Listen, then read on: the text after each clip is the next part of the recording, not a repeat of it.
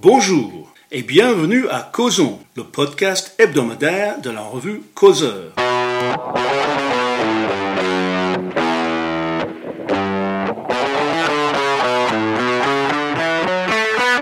Je m'appelle Jérémy Stubbs et je suis là aujourd'hui avec Céline Pina. Bonjour Céline. Bonjour Jérémy. Et avec Martin Pimentel. Bonjour Martin. Bonjour Jérémy. Martin, vous êtes incorrigible. Vous voulez absolument nous reparler aujourd'hui d'ensauvagement. Oui, Jérémy. Jérémy, quand vous traversez le Val d'Oise ou les Yvelines où vous résidez, à bord de votre puissante berline ou dans votre petit RER, est-ce qu'il vous arrive parfois de regarder ce qui se passe dans votre dos ou dans le rétroviseur? Car si j'en crois l'auteur à succès bien à droite, Laurent Oberton, interrogé récemment dans nos colonnes, la foudre de la violence gratuite peut désormais tomber sur n'importe qui. Les émeutes urbaines au début de l'été pourraient lui donner raison. Dans le RER, c'est plutôt moi qui fais peur. Bon, mais est-ce qu'il y a un remède à l'ensauvagement, à cette montée de l'insécurité? À la lecture du Parisien lundi, j'apprenais que la présidente de la région Île-de-France, Valérie Pécresse, avait trouvé une solution.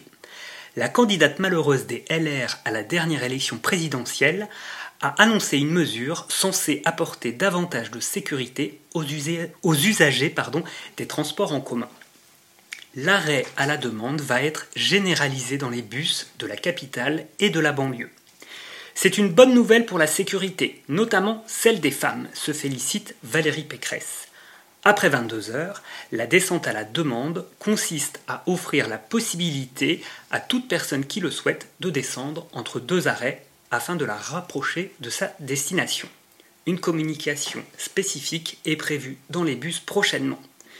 Mais est-ce que ce n'est pas un peu triste et révélateur qu'on en soit arrivé là Je vous le demande. C'est peut-être une mesure bienvenue, tout compte fait. Mais en tout cas, lorsqu'il y a des émeutes, comme après la mort de Naël, les bus sont carrément mis à l'arrêt. Ah, je ne vous le fais pas dire. Et puis, ce ne sont pas Hortense et Alexandre, deux habitants de Pontoise, qui vont vous dire le contraire. Leur histoire est également révélatrice, il faut la raconter, il faut en reparler pour prendre toute la mesure de cette insécurité inquiétante qui peut sévir désormais. Et il ne faut pas franchement compter sur les grands médias pour entendre parler du calvaire de Hortense et Alexandre. J'avais évoqué le drame de ce couple francilien sur le site de Causeur dans un article publié le 3 juillet. Le titre de l'article c'était Le pont de l'effroi. J'écrivais que lorsque des émeutes urbaines éclatent en France désormais, et que des jeunes délinquants sont de sortie et en roue libre totalement, que lorsque le 17 ne répond plus, eh bien c'est le film American Nightmare, pour de vrai, pour certains Français. The Purge, en VO non sous-titré. Alors, je vous raconte l'histoire d'Hortense et Alexandre. Dans la nuit du 29 au 30 juin, le couple est en voiture, ils rentrent d'une soirée avec leur bébé qui dort. Ils ont alors été victimes d'un guet-apens qui a effectivement tout du film d'horreur guet-apens traumatisant survenu sur la D915 près du quartier sensible des Hauts-de-Marcouville à Cergy-Pontoise. Je rappelle que leur fille de 19 mois est donc dans le siège bébé à l'arrière et euh, alors qu'ils rentrent chez eux, leur Volkswagen Golf a été percuté par un autre véhicule un peu après minuit. L'autre véhicule tentait apparemment d'éviter une barrière qui avait été placée sur la route. Ce qui semble dans un premier temps un banal accident de la circulation se transforme alors en cauchemar car la voiture ne veut pas redémarrer et parce que le couple se retrouve pris pour cible par des jeunes gens cagoulés de la cité voisine positionnés sur la passerelle au-dessus de la route. Terrorisant la famille avec leurs tirs de mortier, les jeunes sont parvenus à briser les vitres de la voiture et ils n'ont arrêté euh, leur méfait qu'après 20 longues minutes d'angoisse, alors que le couple suppliait les agresseurs d'arrêter. Je rappelle qu'il y a quand même un bébé dans la voiture. Le Parisien nous a reparlé cette semaine, mercredi, de ce couple malheureux.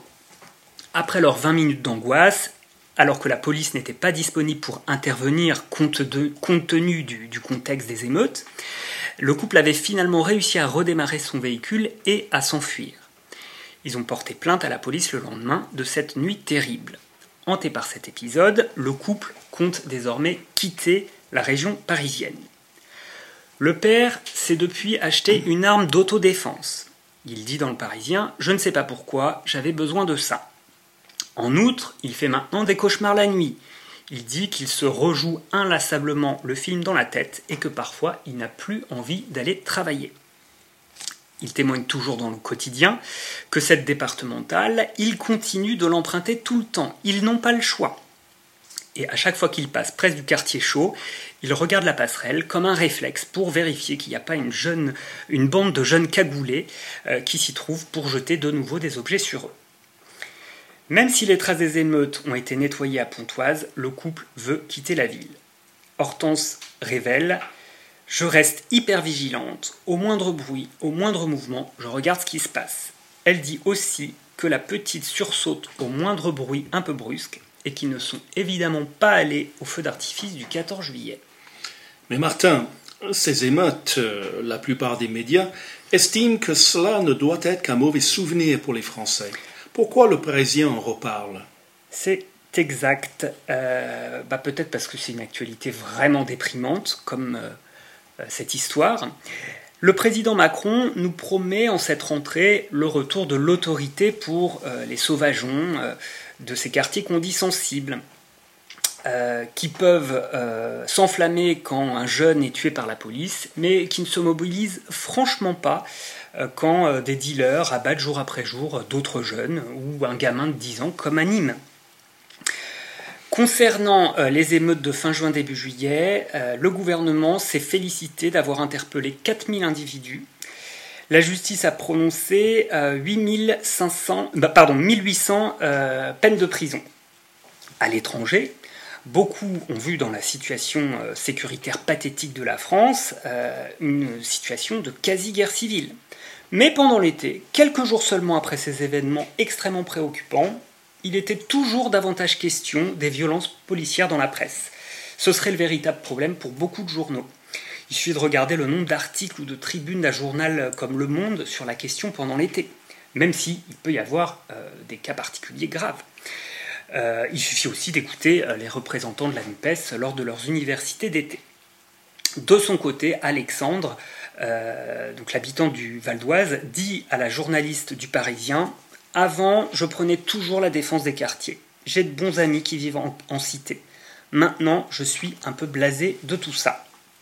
Il ajoute J'avoue que je regarde la banlieue autrement maintenant.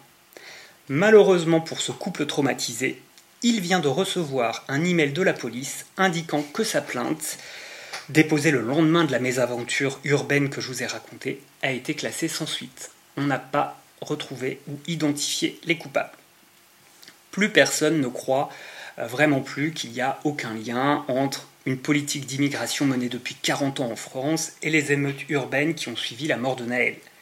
Pierre Brochant, ancien patron de la DGSE, estimait qu'il y aurait entre 100 000 et 200 000 émeutiers dans le Figaro Magazine. Selon lui, le pronostic vital du pays est engagé. Donc Laurent Berton, dont je vous parlais tout à l'heure, qui décrivait dans un de ses livres Une France orange mécanique, euh, pourrait voir ces diagnostics effrayants confirmés par la réalité euh, du début de l'été. Et quel projet de société envisager avec pareil délinquant? Aucun. Où qu'on regarde, c'est déprimant. La seule consolation qu'on peut avoir, c'est que pour l'instant, les élus d'extrême gauche semblent échouer à récupérer politiquement la situation incendiaire des banlieues. On se souvient que Jean-Luc Mélenchon n'avait pas appelé au calme pendant que notre couple se faisait euh, quasiment lyncher. Merci Martin. Vivement, vivement le retour de l'autérité si on peut y croire, n'est-ce pas?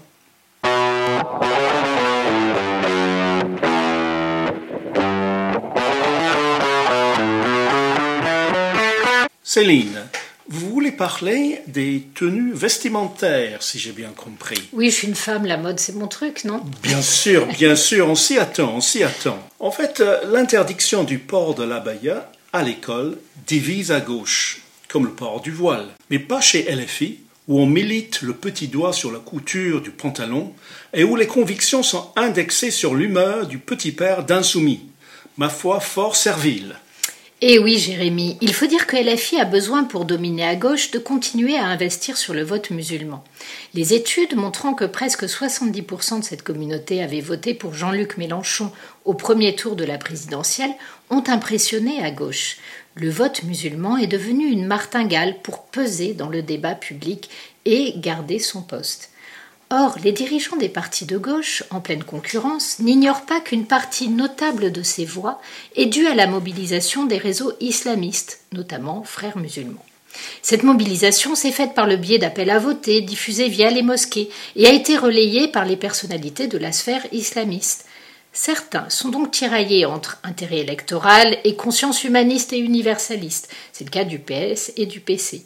Mais la plupart font passer leurs intérêts personnels immédiats avant l'intérêt général. À LFI notamment, on n'a aucun mal à reprendre et diffuser les arguments des islamistes. Et surprise, ce sont les mêmes que pour le voile. Eh bien, le premier argument, c'est que l'abaya n'est pas un vêtement religieux. Alors c'est assez drôle parce que les mêmes passent leur temps à nous expliquer qu'il n'y a pas un islam mais plusieurs islams, que celui-ci n'est pas organisé en clergé et à ce titre, il n'y a pas de tenue type, et même les voiles sont différents selon les pays ou la pratique. Mais il y a quelque chose qui ne change pas, c'est toujours au nom de la religion que la femme doit cacher ses cheveux et son corps. Elle doit se cacher et être dérobée à la vue car elle est considérée comme impure, provocante, source de désordre. Voilà comment l'abaya est liée à une vision précise de la femme, de son statut et de son rôle. Ces signes d'appartenance religieuse témoignent de l'infériorité de la femme et de son impureté. Et cette vision est liée à la place de la femme dans la religion, l'islam étant à la fois une religion et la source du droit. Notons par exemple qu'aux Émirats arabes unis, on prête une abaya à chaque femme qui veut visiter la mosquée d'Abu Dhabi pour que sa tenue soit en accord avec la religion islamique. Mais même face à ces arguments, ils insistent qu'il ne s'agit pas d'un vêtement religieux. Oui, et en fait, voile comme abaya, effectivement, ne sont pas des vêtements, ce sont des signes, des marqueurs identitaires basés sur la religion. Peu importe les raisons qu'a une femme de les porter, ces tenues, eux, envoient un message univoque à l'extérieur, le refus de l'égalité à travers l'infériorisation de la femme, le tout au nom de la religion. Mais ils reviennent en disant les accusations de séparatisme sont délirantes.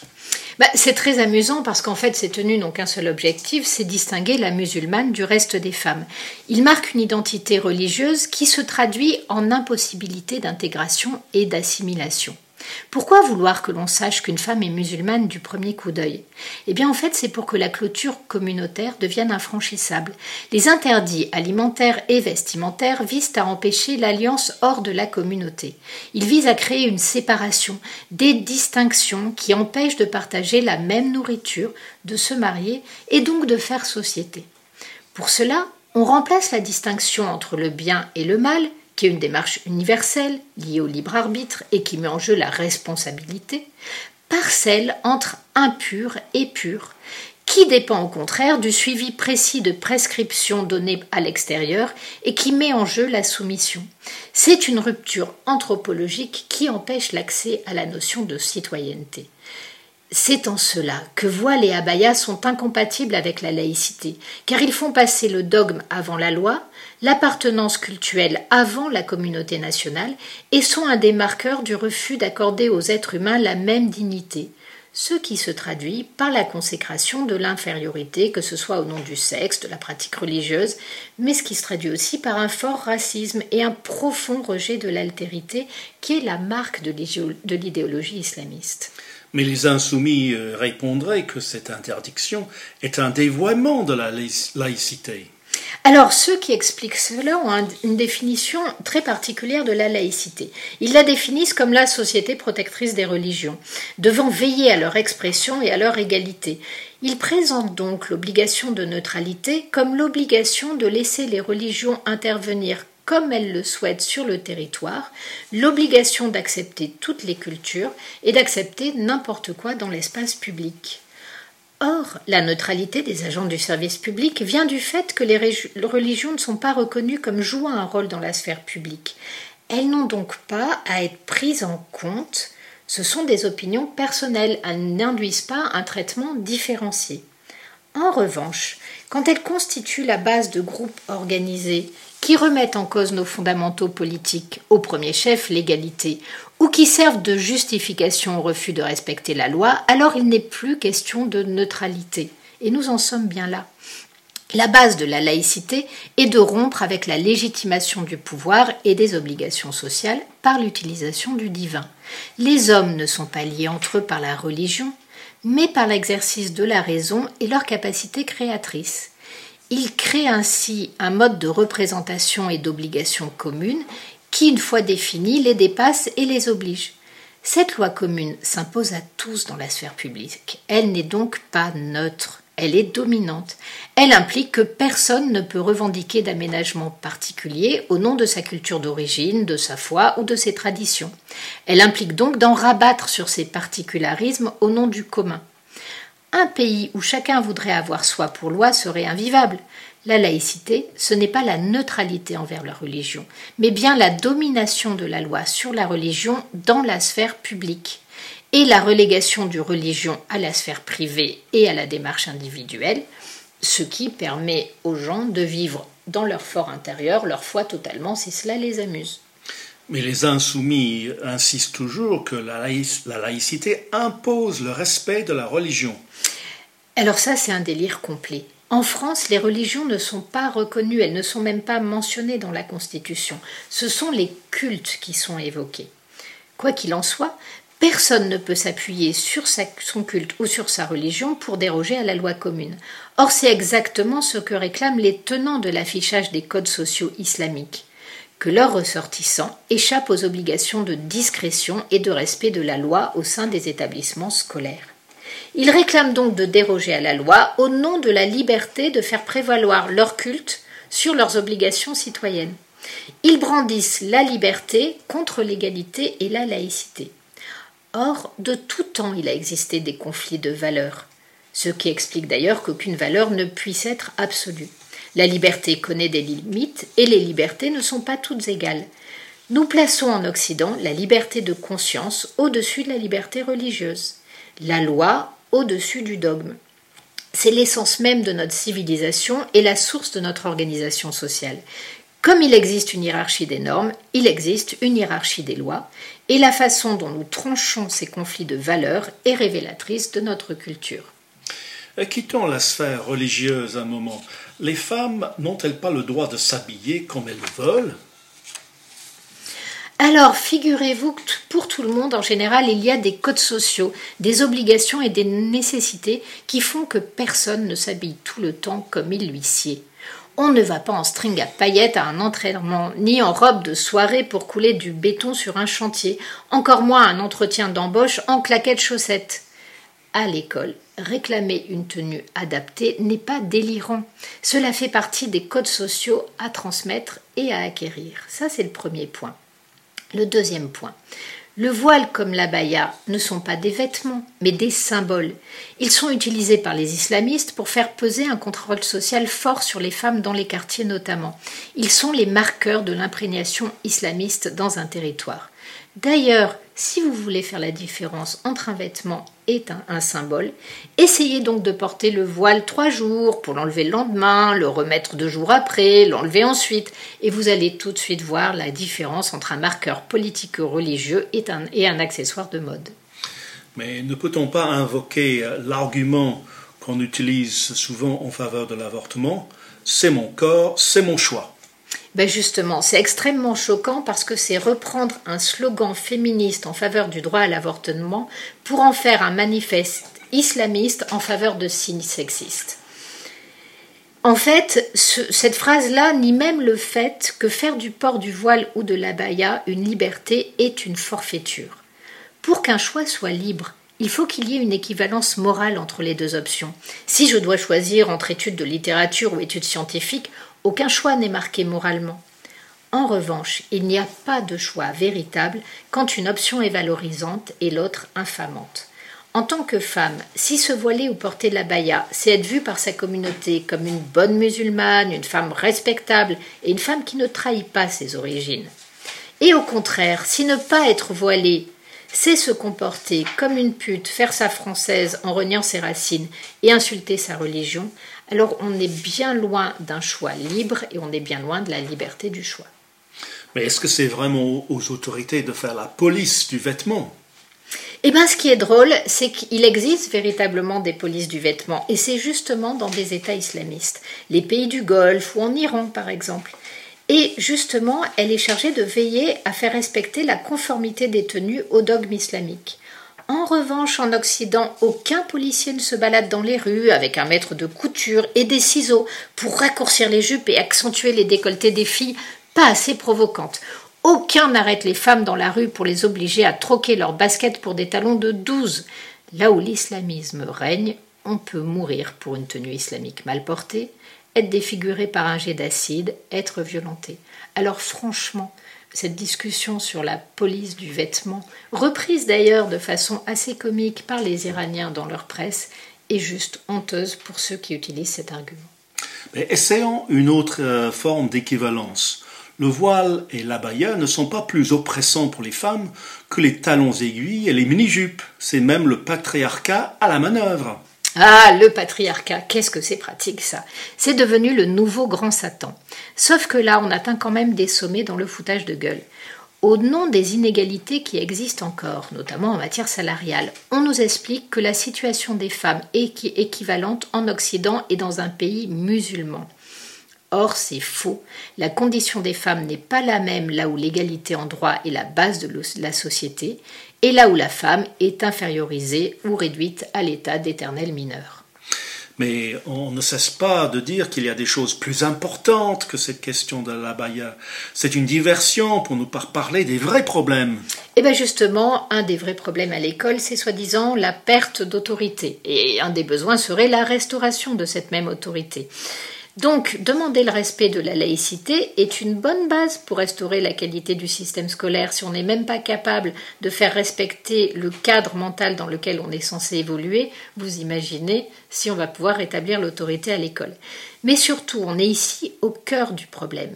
Parce que la tentative d'instaurer le port de la baya à l'école n'est pas une initiative individuelle d'élèves un petit peu exaltés c'est lié à une offensive idéologique dont on observe les ravages sur les enseignements et qui font peser des menaces sur les professeurs. L'assassinat de Samuel Paty est lié à une fatwa lancée contre lui sur un réseau islamiste, et il se trouve que cette fatwa a trouvé un exécutant. Le refus de certains enseignements en histoire ou en sciences est lié à une religion particulière. Pareil pour les revendications du halal à la cantine ou l'imposition du voile et de l'abaya. L'objectif est ici clairement séparatiste, et ce à l'heure où justement les enfants sont censés faire l'apprentissage de la socialisation et apprendre et comprendre les fondamentaux de leur civilisation. Ces revendications étant aussi profondément sexistes dans le cas du voile et de la baya, elles entraînent des comportements chez certains jeunes garçons musulmans de rappel à l'ordre des filles. Donc m'expliquer que finalement remettre en cause l'égalité euh, pour promouvoir le sexisme, c'est franchement quelque chose de pas important. Moi, ça me choque profondément. D'ailleurs, c'est assez marrant, c'est essentiellement un argument d'homme. Mais les insoumis vont dire aussi que cela va empêcher l'intégration des jeunes filles musulmanes dans notre société. Alors l'argument est amusant s'agissant d'une tenue liée à un travail de radicalisation politique bâti sur le refus d'accepter justement l'intégration au nom de la religion. Refus qui se traduit par des revendications sexistes, par la contestation de notre égalité, le refus de nos libertés, la tentative de toujours opposer le dogme contre la loi. Eh bien, j'essaie encore un douzième argument. Les musulmanes vont se sentir rejetés et cela va affecter leur réussite. Eh bien, en fait, c'est tout le contraire. Pourquoi? Parce qu'on dispose d'une étude sur le voile à l'école. Étude qui a repris les résultats des jeunes filles musulmanes depuis 1994, date de la circulaire Bérou, et qui les a comparées avec ce qui se passait avant. Et qu'est-ce qu'on voit? On remarque une amélioration spectaculaire, massive et durable des performances des filles musulmanes. Et on ne constate rien de tel pour le groupe non musulman, la circulaire ne change absolument rien, et rien non plus sur le groupe des garçons musulmans. C'est ce qu'a révélé une étude d'Éric Morin qui s'appelle Trois leçons sur l'école républicaine et que vous pouvez retrouver au seuil. En fait, le fait d'être libéré d'un conflit de loyauté a permis aux filles de trouver toute leur place à l'école et de s'y épanouir. Et je vous assure qu'on pourrait encore trouver peut-être deux, trois arguments, euh, atteindre les 15 arguments, mais on voit bien que sur cette question, on est au cœur de ce qui fonde notre civilisation et de ce qui fait notre contrat social français. Il n'y aurait rien de pire que de fermer les yeux sur ces questions-là et que de ne pas aller au bout. D'autant que, contrairement à tout ce qui nous est dit, c'est justement le fait de ne pas affronter en face ce type de problème qui fait exploser les extrêmes. Merci, chère Céline. Je trouve vos arguments si convaincants que j'enlève tout de suite mon abaya.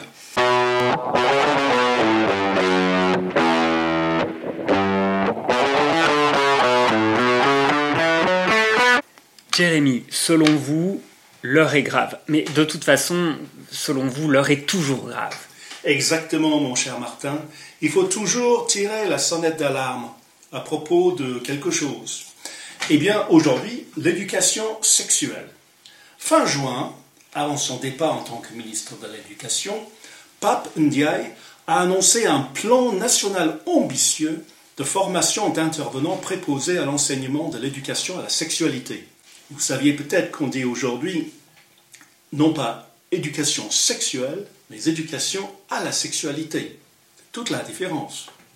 D'ailleurs, en mars, trois associations, SOS Homophobie, SIDAction et le Planning Familial, ont porté plainte contre l'État car ce dernier ne respecte que de manière très inégale l'obligation d'assurer un minimum de trois séances annuelles au premier et au second degré consacrées à l'éducation à la sexualité. Certes, jusqu'ici, il y avait un manque de clarté. Qui est-ce qui précisément devait assurer ces séances? Quel devait en être le contenu? Le nouveau plan ambitieux, qui doit être finalisé en novembre, est censé donc dissiper cette incertitude. On peut supposer qu'il y aura un programme précis. Parmi les objectifs fixés, encourager l'égalité filles-garçons et sensibiliser les enfants à la notion de consentement dans les relations sexuelles. Tant mieux. Mais un autre objectif vise la lutte contre toutes les formes de discrimination liées à l'identité de genre ou l'orientation sexuelle réelle ou supposée. C'est ici qu'il pourrait y avoir anguille sous roche. Et il faut que les parents et les citoyens, en général, soient vigilants. Car pour lutter contre les discriminations concernant l'identité de genre, il faut d'abord familiariser les enfants avec cette notion, qui, sous sa forme promue par les idéologues, n'est jamais simple. Selon la doxa en cours, il y a quatre éléments à prendre en compte pour définir chaque individu. Le sexe biologique, qui représente peu de choses selon les idéologues, l'orientation sexuelle, ça on connaît, l'attraction et les pratiques sexuelles, l'identité de genre, c'est-à-dire comment on se sent dans son fort intérieur, je me sens une fille, un garçon, un garçon ou autre chose, et l'expression de genre, comment on se comporte. Et cette expression de genre peut être différente de l'identité de genre. Eh bien, cette distinction entre identité et expression de genre peut laisser perplexe un adulte. Imaginons la confusion dans la, tête d'un préadolescent ou d'un jeune ado. Les documents et les ressources pédagogiques du ministère de l'Éducation sont déjà infectés par ce vocabulaire et ces concepts. On peut craindre le nouveau programme officialise et impose une fois pour toutes ces notions déroutantes. D'autant que les lobbyistes, militants et associations qui promeuvent l'idéologie du genre exerce une pression constante sur les, sur les autorités publiques, recommencer ça, d'autant que les lobbyistes, militants et associations qui promeuvent l'idéologie du genre exercent une pression constante sur les autorités publiques dans tous les pays occidentaux. Pression visant trois buts. D'abord, mettre la notion de genre au centre de l'éducation sexuelle. Ensuite, sexualiser les enfants en parlant de sexe. Et troisièmement, imposer l'éducation sexuelle le plus tôt dans la vie. Nous savons que les effets de cette pression se font déjà ressentir. En septembre 2021, le bulletin officiel a publié des lignes directrices enjoignant aux enseignants de respecter le questionnement des enfants concernant leur genre et même à l'occasion de respecter leur transidentité. Eh bien, en attendant le, rapport du ministère, on peut craindre le pire. Il faut absolument qu'on soit tous vigilants quant au résultat de ce processus. Eh bien, mon cher Martin, l'heure, comme vous le constatez, est grave. Donc la théorie du genre, selon vous, Jeremy Stubbs, peut se nicher dans l'éducation sexuelle à l'école. Voilà. Je pense que cette théorie y est déjà, mais il se peut que désormais ce soit euh, en quelque sorte officialisé et, comme on dit, gravé dans le marbre. À suivre. Merci à Céline et à Martin et à tous nos auditeurs. À la semaine prochaine pour un autre épisode de Causons, le podcast hebdomadaire de la revue Causeur.